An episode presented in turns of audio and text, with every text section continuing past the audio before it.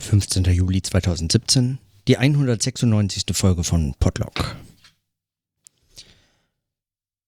Nach meiner gestrigen langen Notiz zu dem Artikel von Aminassi in der Zeit geht mir das heute tatsächlich noch so ein bisschen nach, äh, auch weil es äh, nach wie vor eigentlich mehr Fragen aufwirft für mich, als dass es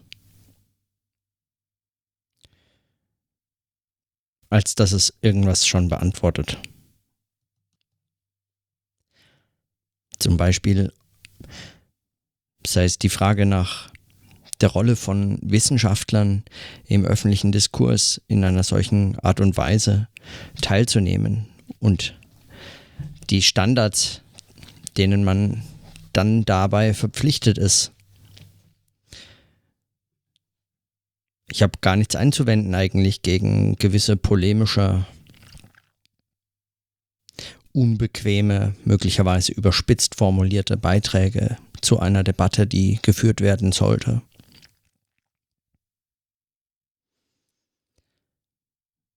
Aber wenn ich daraus eigentlich keinerlei konstruktive Position herauslesen kann, frage ich mich schon, was, was dann die Folgen daraus sein können oder wozu das eigentlich geschrieben ist. Mein Eindruck auch nochmal so im Nachgang dazu ist, dass da eigentlich eine Art von soziologischer Position versucht wird. Eine Art soziologische Expertise, die über den, über den bloßen, immer als dadurch schon naiv kritisierten politischen Zusammenhängen schwebt und versucht das sagen komplexitätstheoretisch anspruchsvoller zu erfassen. Das mag eine Position sein, die wichtig ist einzubringen, tatsächlich wissenschaftliche Reflexion, theoretische Reflexion, die mehr anbietet, als einfach nur Lösungen auf Probleme zu formulieren, sondern, sondern möglicherweise einfach eher die Probleme definiert oder neue Probleme formuliert, wenn alte Probleme weniger klug sind, weniger konstruktiv selbst diskutiert werden können. Aber der Anspruch muss dann ja sein, dass man aus der Universität in politische Kontexte auf eine Form, äh, auf eine Art und Weise einwirkt, die, die äh, eben genau das ermöglicht, wozu Wissenschaft die eigenen Theorien und Methoden entwickelt, nämlich bessere Beschreibungen, bessere Analysen. Eine Kritik, wie sie bislang vielleicht nicht möglich war. Positionen, die bislang vielleicht nicht möglich waren.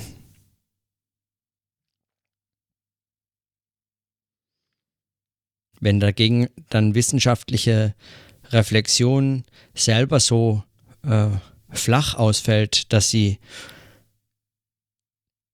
diese Position über dem Politischen zu schweben oder dem Politischen von außen einen Blick reinzugeben, eigentlich gar nicht erfüllen kann, dann, dann würde ich sagen, ist nach beiden Maßstäben, sowohl nach politischen als auch, und das ist in dem Fall schwerwiegender fast, nach wissenschaftlichen Maßstäben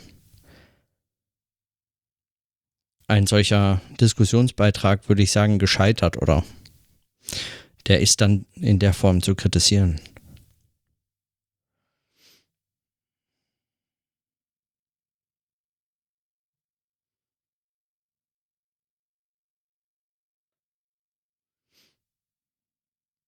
Selbstverständlich sind Zeitungsbeiträge immer anders als wissenschaftliche Beiträge, als Aufsätze in wissenschaftlichen Journals oder in Büchern, in anderen Formaten, die wissenschaftliche Texte eben so normalerweise beherbergen.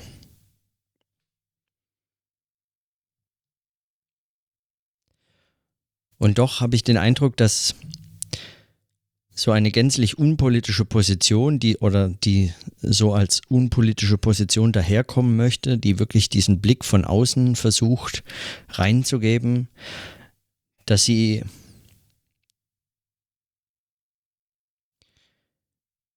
dass sie besondere Aufmerksamkeit darauf aufwenden muss, nicht in irgendeiner Form überheblich oder eben vor allem sogar umso weniger wissenschaftlich falsch zu sein also wissenschaftlich angreifbar. Man macht sich dadurch, dass man sich in diese Debatte begibt, auf beiden Seiten eigentlich angreifbar. Politisch mag das recht einfach sein, darauf zu reagieren, das zurückzuweisen oder anzunehmen, als Position zu referieren und dann als wissenschaftliche Expertise auszugeben und zu sagen, ich habe es doch immer schon gesagt, jetzt sagt es auch noch der Herr Professor. Oder umgekehrt zu sagen, das ist äh, totaler Nonsens, der Professor im Elfenbeinturm hat überhaupt keine Ahnung davon. Damit umzugehen ist auf die auf positive oder negative Weise oder ganz anders, konstruktive Weise nochmal etwas aufgreifend, ergänzend und so weiter. Politisch würde ich sagen, doch relativ einfach möglich. Auch wenn so radikale Lösungen wie das Links-Rechts-Schema oder so etwas wie die Linke zu konstruieren, um sie dann zu verabschieden, äh, würde ich sagen, nur bedingt aussichtsreich scheinen. Also, um nicht zu sagen, hätte man vorher wissen können, dass es so einfach nicht funktioniert. Schon allein, weil es nur darauf basiert, diese Darstellung, dass sie einfach die Dinge so viel einfacher darstellt, als sie selbst im politischen sind, in dem theoretische Reflexion, empirische Daten, Untersuchungen, Forschung und so weiter gar keine so relevanten Größen sind oder gar keine diese überzeugenden Argumente sein können, wie sie es im wissenschaftlichen sind. Im wissenschaftlichen Kontext dagegen ist die Lage dann nochmal etwas verzwickter, weil man sich ja, um politisch anschlussfähig zu sein, auch eine gewisse Positionierung einfallen lassen muss, also auch eine gewisse Vereinfachung möglicherweise darstellen muss, damit sie, damit sie politisch anschlussfähig werden, damit sie eine, ein Debattenbeitrag ist, wobei ich davon nicht überzeugt bin. Man muss nicht zwangsläufig einfacher formulieren, als es äh, wissenschaftlich legitim wäre, um einen, ähm, einen Beitrag zur öffentlichen Debatte zu leisten. Das unterschätzt die öffentliche Debatte, würde ich sagen, dramatisch und das geschieht immer wieder, wenn Wissenschaftlerinnen und Wissenschaftler sich zu Wort melden und meinen, die Dinge müssten eben einfacher dargestellt werden. Was umgekehrt im Übrigen natürlich überhaupt nicht gilt, wenn man wissenschaftlich äh, versucht, etwas, also von außen an die Wissenschaft als Beitrag heranzutragen, dann wird das sofort zerlegt, wenn es wissenschaftlich nicht hinreichend reflektiert ist oder zu einfach die Dinge darstellt. Das ist, was Wissenschaft eben den ganzen Tag macht. Die Dinge zu versuchen, nicht einfacher als, als möglich darzustellen.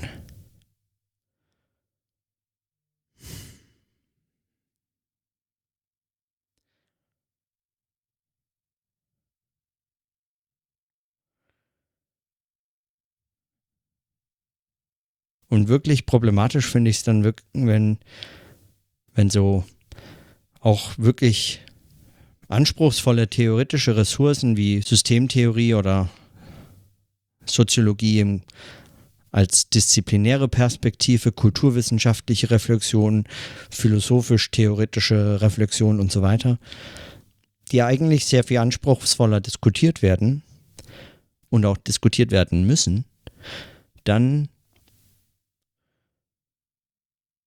dermaßen verkürzt werden,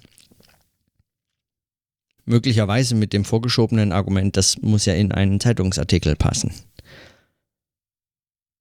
Wenn dann solche Kontingenzformeln der Wissenschaftssprache in den öffentlichen Diskurs als eben nur als Phrasen dringen.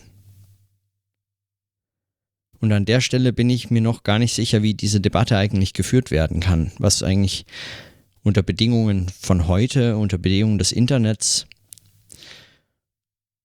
auch unter den Bedingungen, den aktuellen politischen Bedingungen, den des Medienwandels die Rolle und Funktion von solchen ehemals einfach sich selbst als Intellektuelle Verstehende sein kann. Ich habe mich zu der Frage schon oft gefragt, auch schon im Podlog schon oft die Fragen gestellt, weil mir dieser Begriff der Intellektuellen so, so problematisch scheint.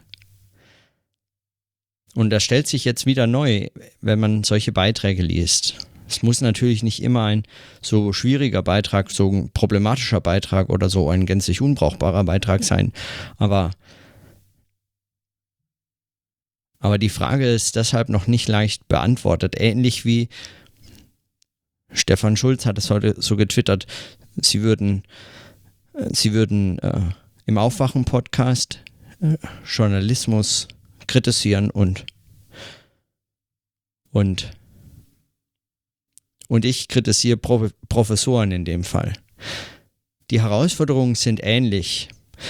Es mag einfach sein, Professoren zu kritisieren, gerade wenn sie sich in solche Debatten einbringen. Und die Diskussion hatte ich ja schon mal mit Christian Strippel über Bernhard Pörksen, der dessen Beitrag in der Zeit im Übrigen auch genauso stark von mir kritisiert wurde, damals im Podlog.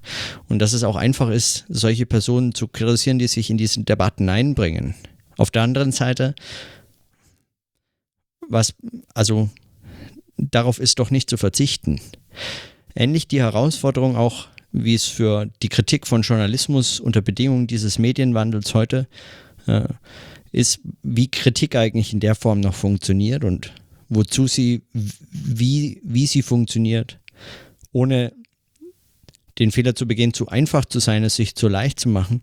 Ähnlich ist die äh, die Kritik wissenschaftlicher Beiträge im öffentlichen Diskurs oder wissenschaftlicher Beiträge selbst eigentlich eine so offene Frage, weil man eigentlich noch gar nicht weiß, wohin sich diese Formen der Kritik überhaupt so entwickeln können.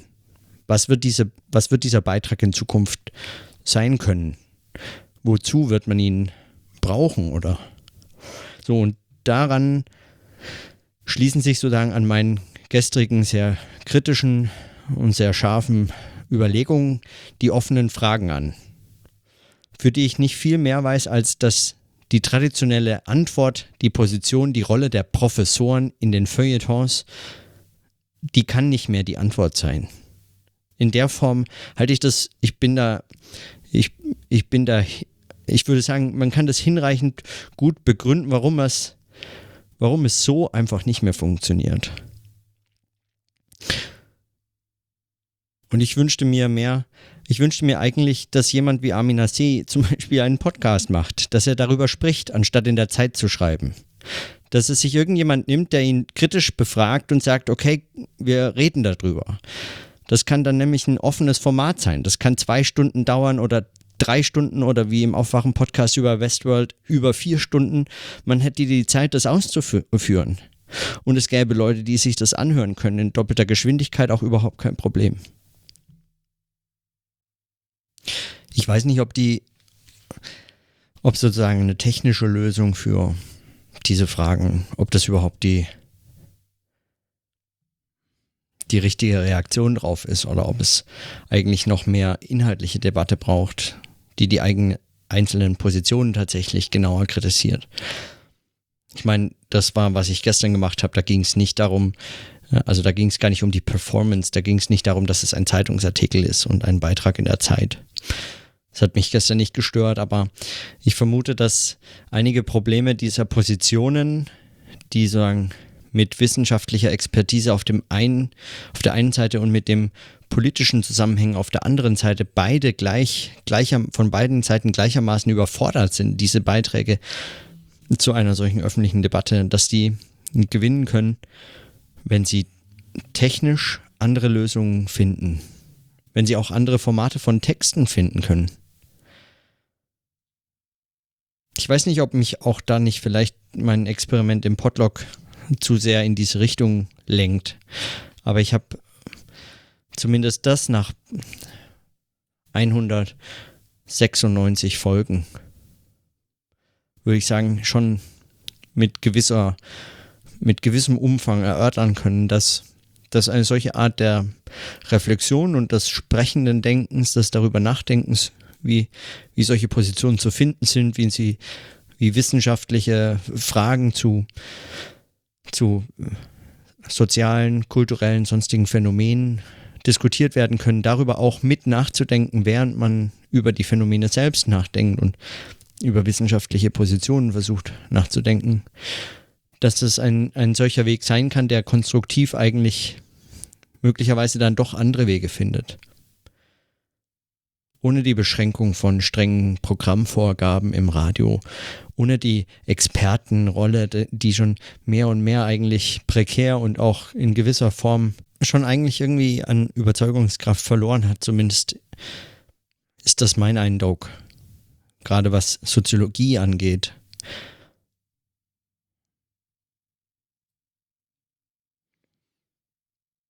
Ich bin nicht davon überzeugt, dass es am, am, an der Perspektive oder an der Art der Fragen liegt, sondern ich glaube schon auch, dass es an der Methode dieser Beiträge selber liegt, also wie man sie einbringt. Ja. Aber auch das sind offene Fragen. Ich meine, man kann, man kann Versuche starten, aber hm. So oder so. Für heute sind es auf jeden Fall für mich offene Fragen und deswegen haben sie Eingang in meine Notizen gefunden. Und äh, die schließe ich für heute. Und in diesem Sinne, bis morgen.